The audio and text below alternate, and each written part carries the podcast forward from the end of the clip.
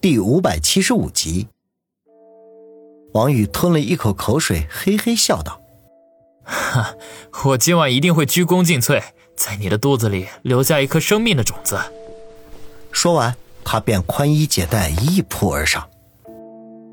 王宇睁开眼睛时，发现外面居然下起了毛毛雨，整个翠玉山都笼罩在细雨当中，看上去朦朦胧胧，很有几分意境。他的怀中，张彤蜷缩成一团，仍旧在沉睡当中。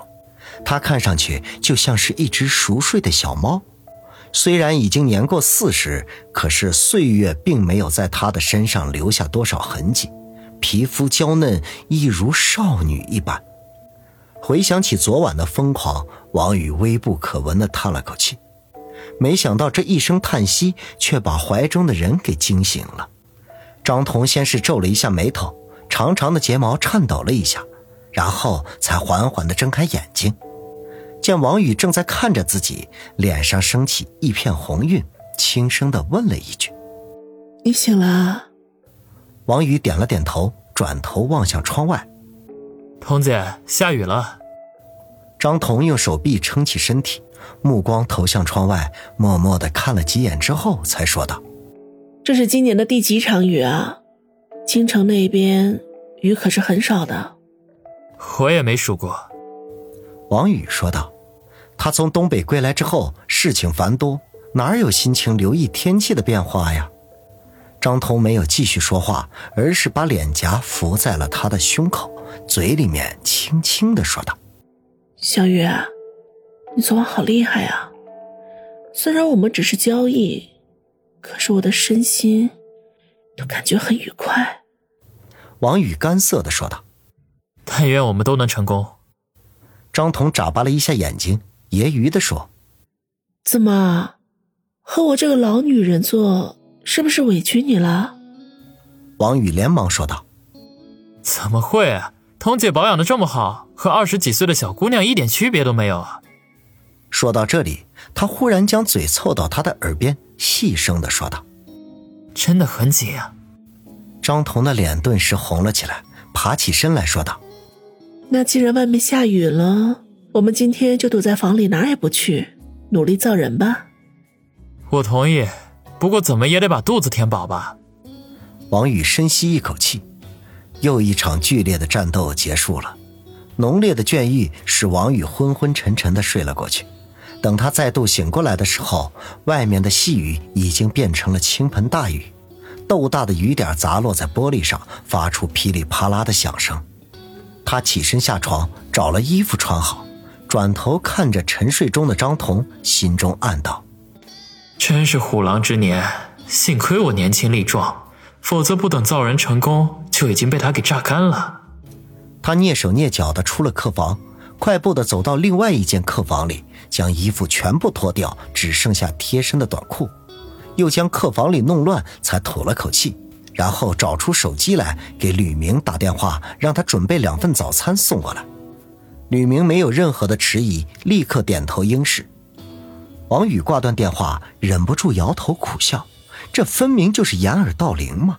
不过那也没有办法呀，在林雪飞的别墅里和其他女人鬼混，那已经是对不起人家了。如果再明目张胆，那就太不地道了。很快，吕明敲响了房门。王宇故意大声的说道：“等一下，我穿衣服。”然后手忙脚乱的叫刚刚脱掉的衣服穿好，跑了过去，打开房门，见吕明推着餐车，一脸平静的站在门口。他咳嗽了一声，说道：“ 跟我去张女士的房间。”是于哥。吕明说道。当下王宇在前，吕明推着餐车在后，来到了张彤住的客房门前。他深吸一口气，伸手敲了敲门。等了片刻，里面传来张彤淡定的声音：“门没锁，自己进来吧。”王宇从吕明手中接过餐车，说道。还是老规矩，没有我的命令，任何人不许上二楼。明白。吕明点头，转身要走。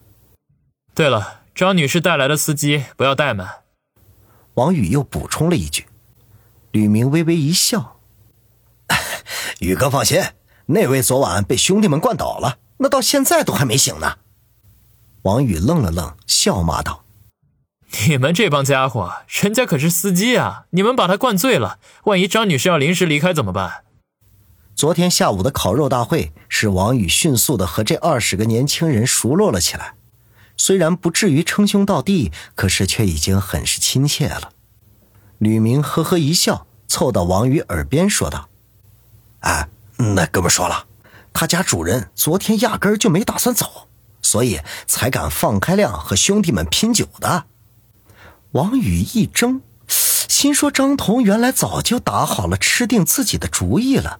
看来呀，那姜还是老的辣呀。”他摆摆手，把吕明打发走，然后打开客房的门，推着餐车走了进去。张彤已经洗漱完毕，坐在客厅的沙发上看着电视新闻。他一本正经的样子和昨晚的风情万种那判若两人呢。彤姐，饿了吧？我叫厨房做了一些吃的，不知道合不合你胃口。张彤将目光从电视上收了回来，慢悠悠地说道。我对食物不挑剔，随便什么都可以。王宇哦了一声，将餐车上的饭菜都端到了茶几上，然后再将餐车送到走廊里靠墙边放好，再回到房中挨着张彤坐下，拿了碗筷，两人开始吃饭。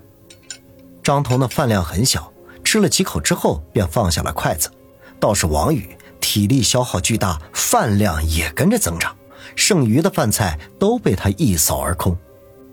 张彤默默的看他吃完，才说道：“小雨，刚才我接到一个电话，今天必须赶回京城去。”王宇怔了一下，失望的说：“我还以为能再相处一晚上呢。”张彤伸出葱白似的手指，将他嘴角的一颗饭粒粘起来，说道：“事情很重要，必须要我出面解决才行。”停顿了一下，如果。我能够怀上的话，以后我就不会再来找你了。如果没怀上呢？王宇不舍得问。张彤脸上一红，轻声的说道：“那我们还有相聚的机会。”我挺期待的。王宇讪讪的说道。张彤摇了摇头，将粘着米粒的手指拿到自己的嘴边，伸出舌头轻舔入口。我也一样。王宇被他的这个动作弄得有些心猿意马，迟疑了一下，便凑到他的跟前，趁他没有反应过来的时候，一口就亲了下去。张彤本能的躲避了一下，然后便搂住了他的脖子。王宇喘着粗气说道：“彤姐，趴在沙发上。”小雨，不要了，时间恐怕来不及了。”张彤说道。雨继续下着。王宇站在翠玉山别墅的大门口，目送张彤的小轿车一头扎进雨幕中，心头有些许的失落。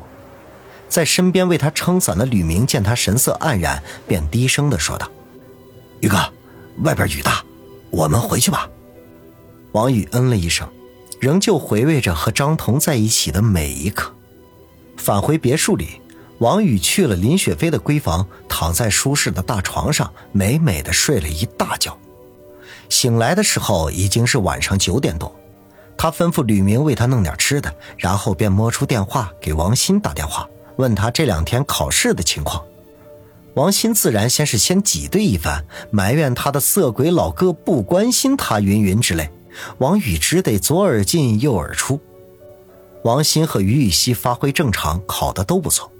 明天上午还有一科，那就算完事大吉。按照王鑫自己所说的，考上春城第一高中那是绝对没有问题的。王宇不动声色，心中早就盘算好，即便王鑫和于雨溪考不上第一高中，他也会把他们送进去的。